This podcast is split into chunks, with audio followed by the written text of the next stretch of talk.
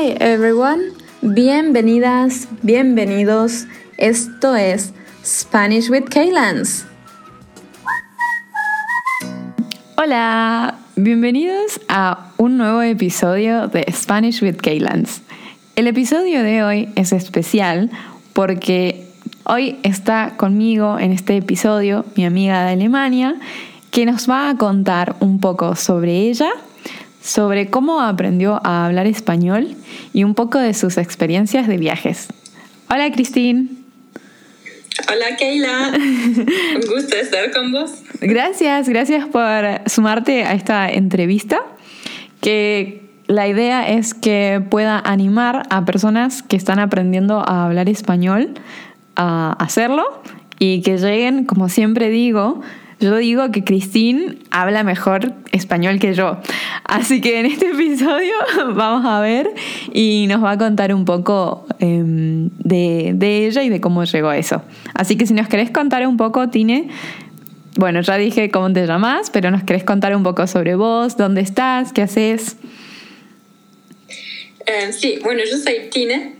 Um, por el momento estoy en Alemania, vivo en Karlsruhe. Uh -huh tengo 28 años y um, sí, hoy, hace 12 años, me fui de, de, un intercambio cultural a Argentina con Rotary y ahí me quedé un año y aprendí español.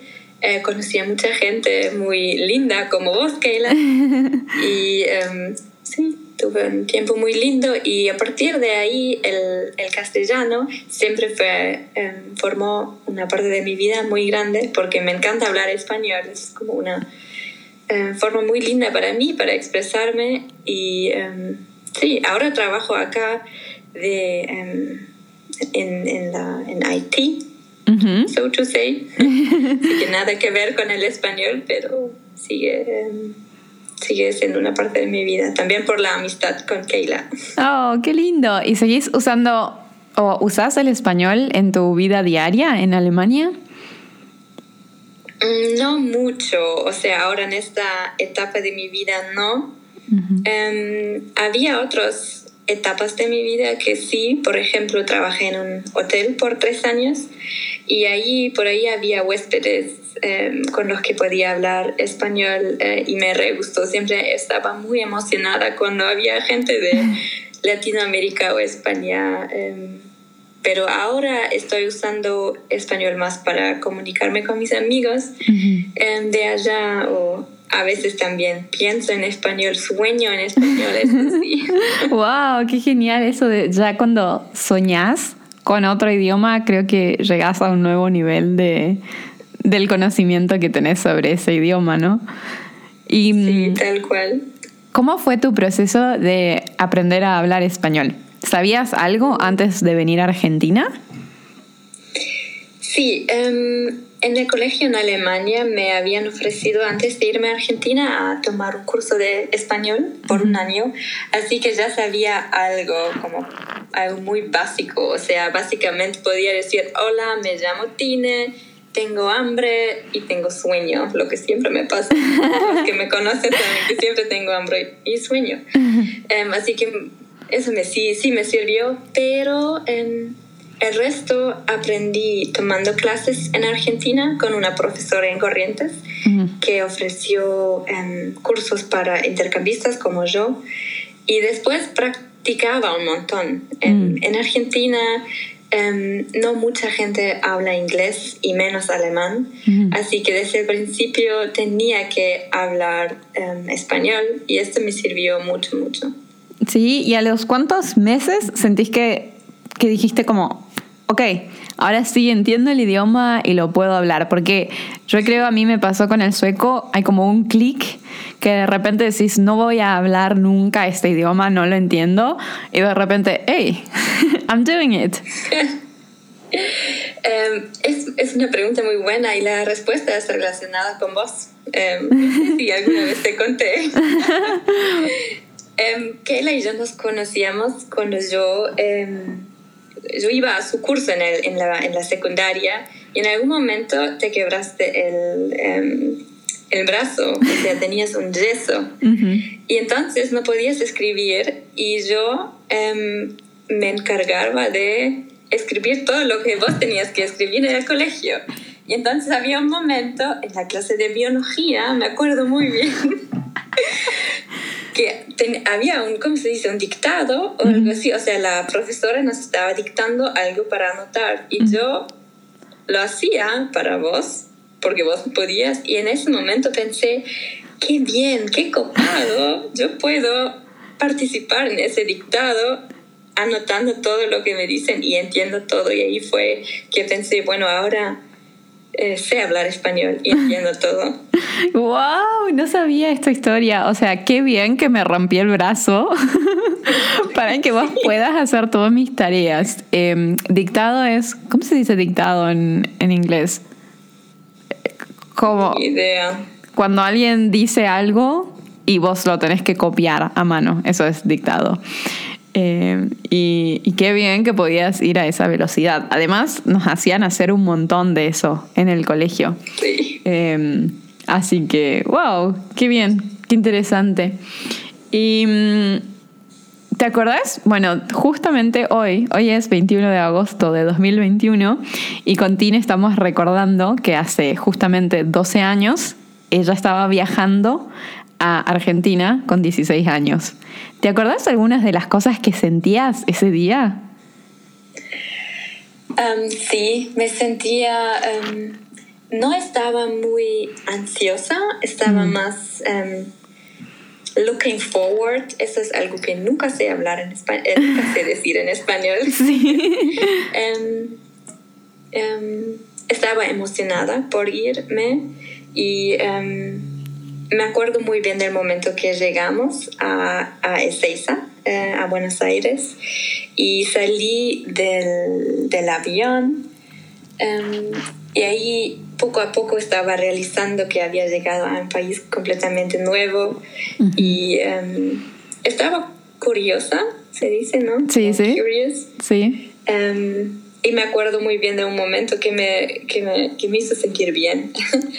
en el colectivo Em, o sea, nos buscaron, eh, viajé con un grupo de intercambistas de Rotary y nos buscaron en el aeropuerto de Ezeiza y lo primero que hicieron al, al subirnos al colectivo fue darnos un alfajor con dulce de leche. y ahí me sentí, bueno, me siento bienvenida en Argentina. eso, eso es muy de Argentina. Un alfajor con dulce de leche es como una double cookie So it's a cookie, and in between you have dulce de leche, which is a sweet of the milk. So it's a milk with a lot of sugar, and it gets condensed after you cook it. So you get dulce de leche, and it's the most Argentinian thing you can eat. Eh, así que suena como una bienvenida muy argentina. y mm, sí, hay como... ¿qué, ¿Qué fueron las no sé si podés hacer un top 3 de las cosas que más te impactaron de la diferencia entre Alemania y Argentina. Um, si empiezo así, que lo, ¿qué es lo que más me gustó de Argentina? Em, es la gente, porque para mí la gente es mucho más abierta que en Alemania. Obviamente no todos los alemanes son cerrados y fríos, pero sí nuestra cultura es así, em, más así. Y lo que me gustó en Argentina fue, bueno, la gente que estaba muy, muy abierta, muy interesada también y muy... Em, son mucho más, em, ¿cómo se dice? No individualistas, sino lo contrario. Eh, lo opuesto a individual, mm, como que hacen muchas cosas de manera grupal. Sí, sí. Colectivo. Eh, sí, algo así que siempre se juntan en grupos muy grandes de amigos. Em, esto es algo que me gustó mucho. Em, también hay familias muy grandes. Yo en Alemania em, tengo una familia muy chica y en Argentina eh, viví con dos familias anfitrionas que eran mucho más grandes que, que la mía en Alemania y me gustó. Me costó también, o sea, fue algo nuevo, pero me gustó mucho. Así que creo que me gusta la, colectividad argentina, si lo queremos llamar así. Sí, sí, sí, tal cual la colectividad, para mí es eso. Algo que me llamó mucho la atención en Argentina, que ya sabía antes, que los argentinos son muy impuntuales. y yo creo que parcialmente por ser alemana, pero también por ser yo, em, soy muy puntual. Y em, bueno, no, no podía no llegar a tiempo en Argentina, así que siempre esperaba, esperaba un montón a la gente. Em, pero como lo sabía, no me, no me, it didn't annoy me. Bueno, eso fue algo que no adapté a mi vida. Bueno, creo que sí adapté un poquito, que bueno, está bien si llego un poquito tarde alguna vez, no siempre hay que llegar eh, sharp al, tiempo que te dicen.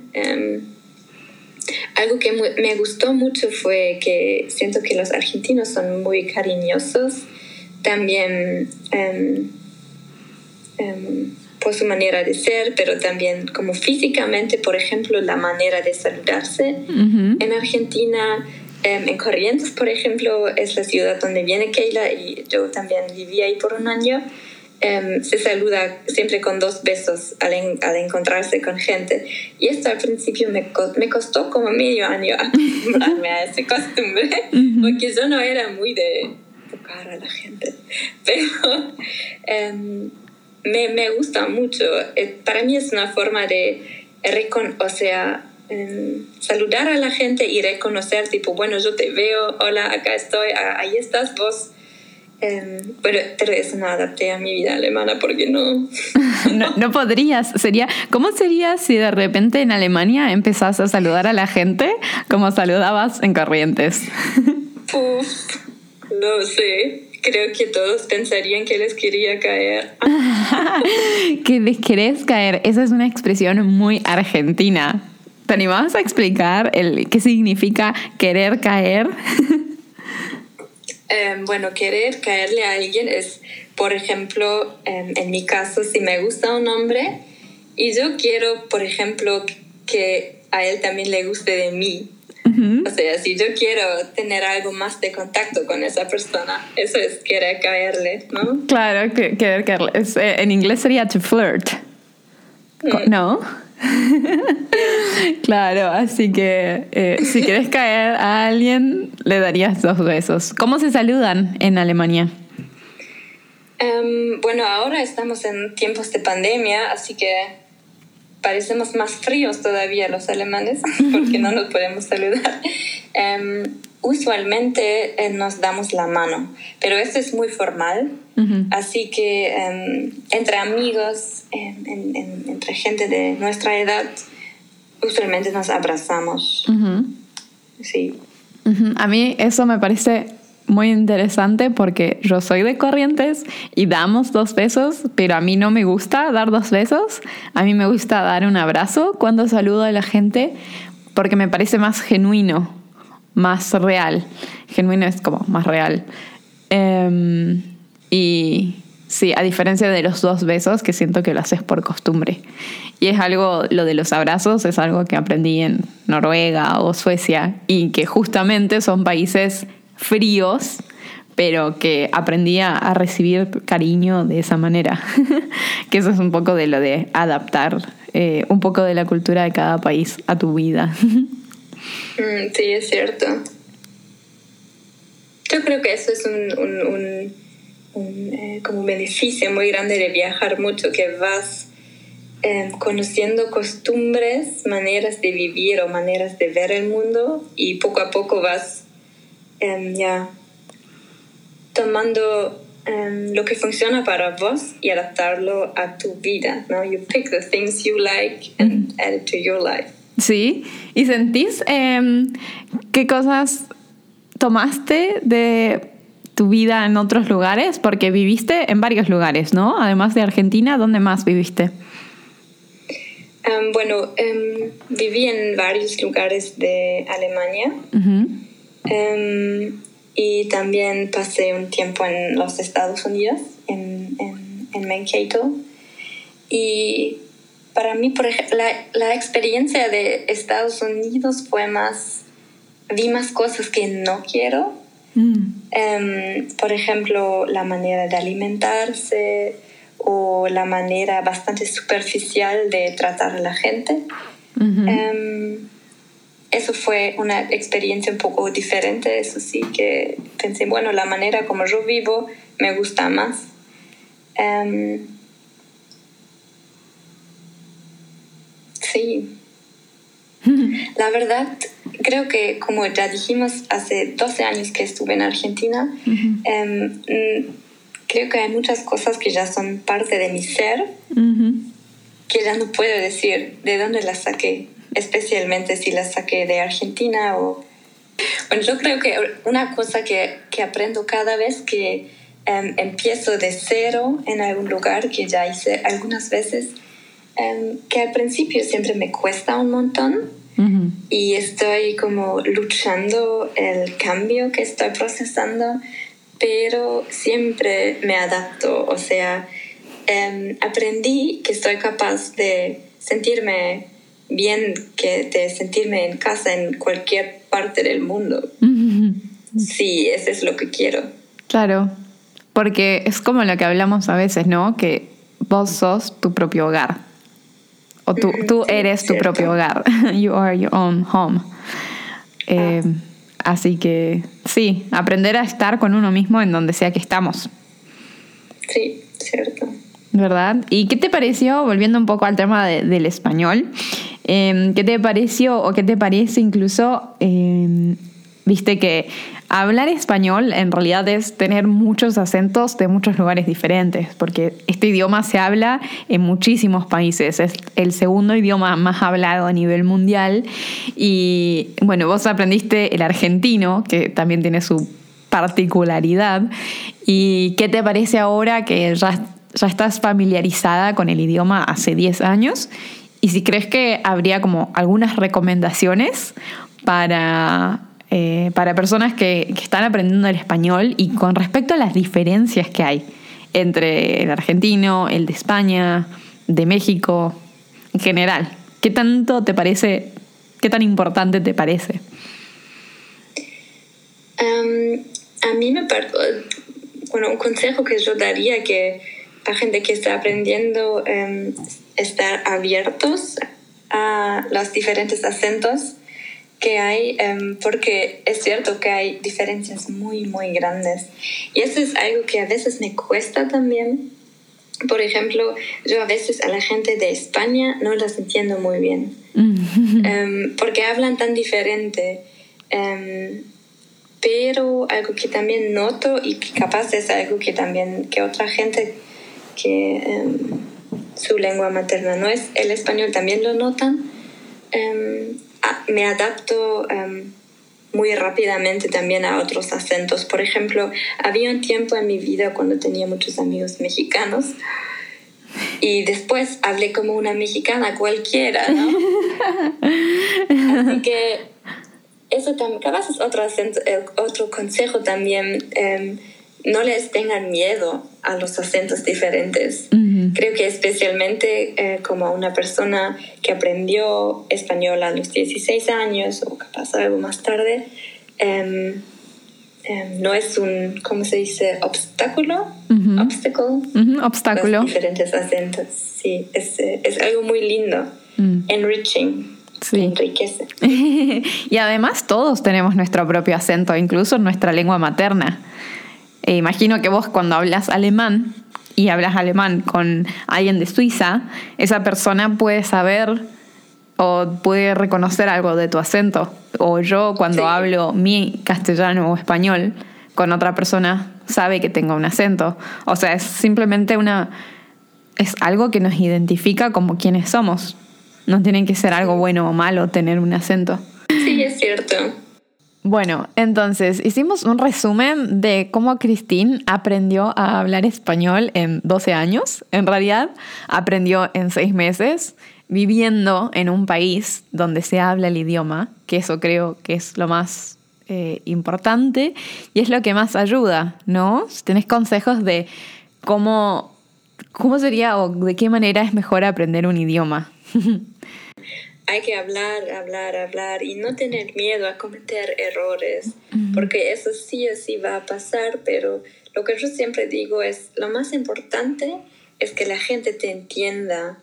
Em, no importa si no usas la gramática perfecta o si no entendés una palabra o si no sabes una palabra, em, también puedes usar otras palabras para describir la palabra que te falta. Eso es algo que siempre nos pasa con Keila, eh, que yo no sé una palabra y le da la describo, entonces Keila me la dice y yo la aprendo. Claro, ¿y cuántas palabras nuevas hay, incluso en el idioma de nuestra lengua materna, que no la conocemos por no haber mm, hablado de ese tema? Muy, muy cierto. Yo me di cuenta de esto eh, cuando empezó toda esa pandemia aprendí muchas palabras muy nuevas o nuevas para mí, por ejemplo, barbijo, que es face mask. ¿Cómo iba a saber cómo se llama un face mask en español si nunca estuve en contacto con algo así en mi vida, vida española? claro, no lo habías necesitado hasta el momento. Qué buen tema el barbijo. tema para hablar. El barbijo es como haría un episodio especial solo hablando de barbijos. Sí, sí. ¿Y qué extrañaste de Alemania cuando estabas acá?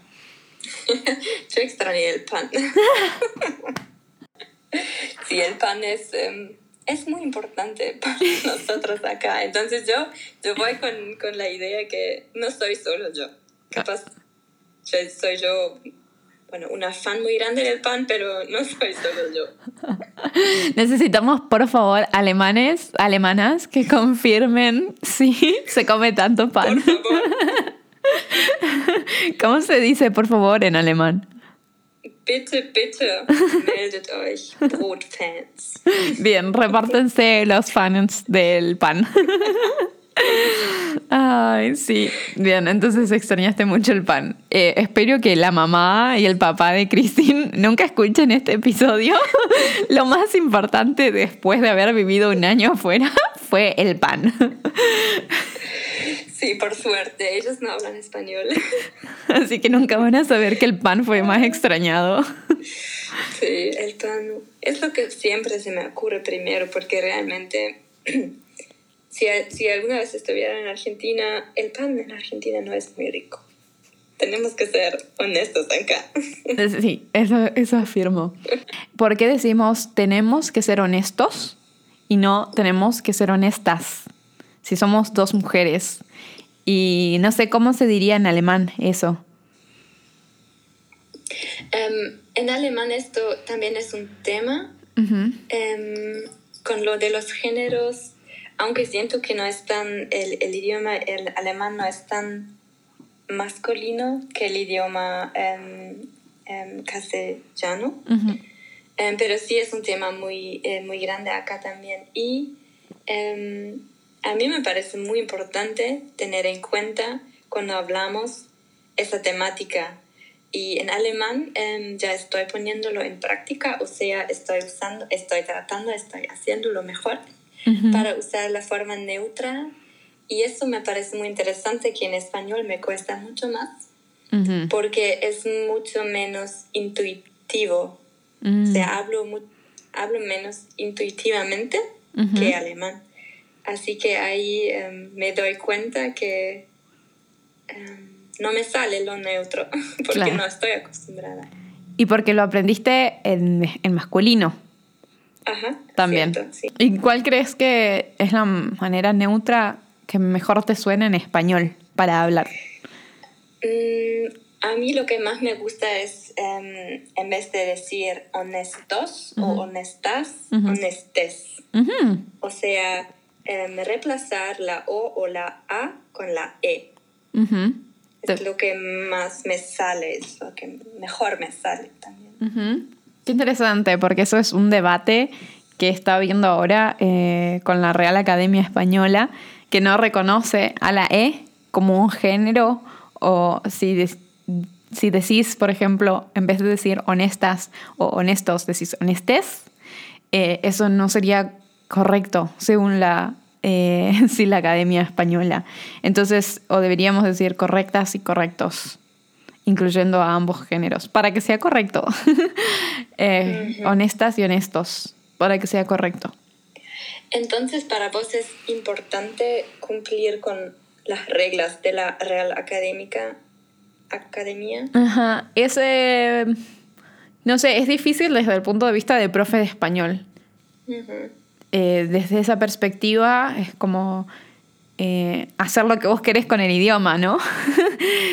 Eh, entonces, ¿desde qué parte es como correcto? ¿Desde qué parte debería, cómo debería enseñar? Y lo que intento hacer es siempre planteárselo a mis alumnos. Ok, esto es lo que está pasando, este es el quiebre sobre lo femenino masculino y esta es mi opinión, esta es mi postura, esto es lo que la academia dice, esto es lo que vos podés hacer. Entonces... Me parece muy bueno darle, la, darle las opciones que elijan. Em, entonces creo que hicimos un papurrí de, de temas entre cómo hablar español, las recomendaciones de Christine, de cómo lo hizo, cómo es la vida en otro país y lo que cada uno puede adaptar. Y mm, en último lugar, ¿nos querés contar un poco de cuáles son tus planes a futuro? Sí, me encantaría. Bueno, primero tengo un par de ideas, em, pero el gran, gran sueño, digamos, es más un sueño para los 10 años que para un año, es que algún día quiero em, abrir un, un pequeño em, como albergue que ahora me tienes que ayudar con la palabra que usamos para esto. que me olvido. Uh. Un, bed and, breakfast en inglés sería. Claro, con un alojamiento, refugio, ya no me acuerdo la palabra que usamos. Bed and breakfast. Em, algo así, em, chiquito, en algún lugar. Em, en las montañas me gustaría. ese es como el el plan, entre comillas, de 10 años. Pero a, un futuro más corto, estoy muy feliz acá en Karlsruhe, así que me voy a quedar en Karlsruhe. Em, voy, a hacer voy a ser profesora de yoga. en dos o tres semanas va, voy a empezar este curso, así que estoy, entre comillas, atada, tied to Karlsruhe, pero me gusta. Me encanta. Y estoy esperando a que la host de este podcast también me venga a visitar en casa. Ay, la host de este podcast es una persona difícil de encontrar a veces en lugares del mundo. Pero, y esto es algo que también em, que aprendí em, a partir de mi intercambio eh, con Keila, por ejemplo, o sea, con mis amigos, que siempre encontramos la manera de volver a encontrarnos en el mundo, aunque la gente sea difícil de encontrar, porque les gusta viajar. Bueno, Tine, creo que hasta acá llegamos con la entrevista.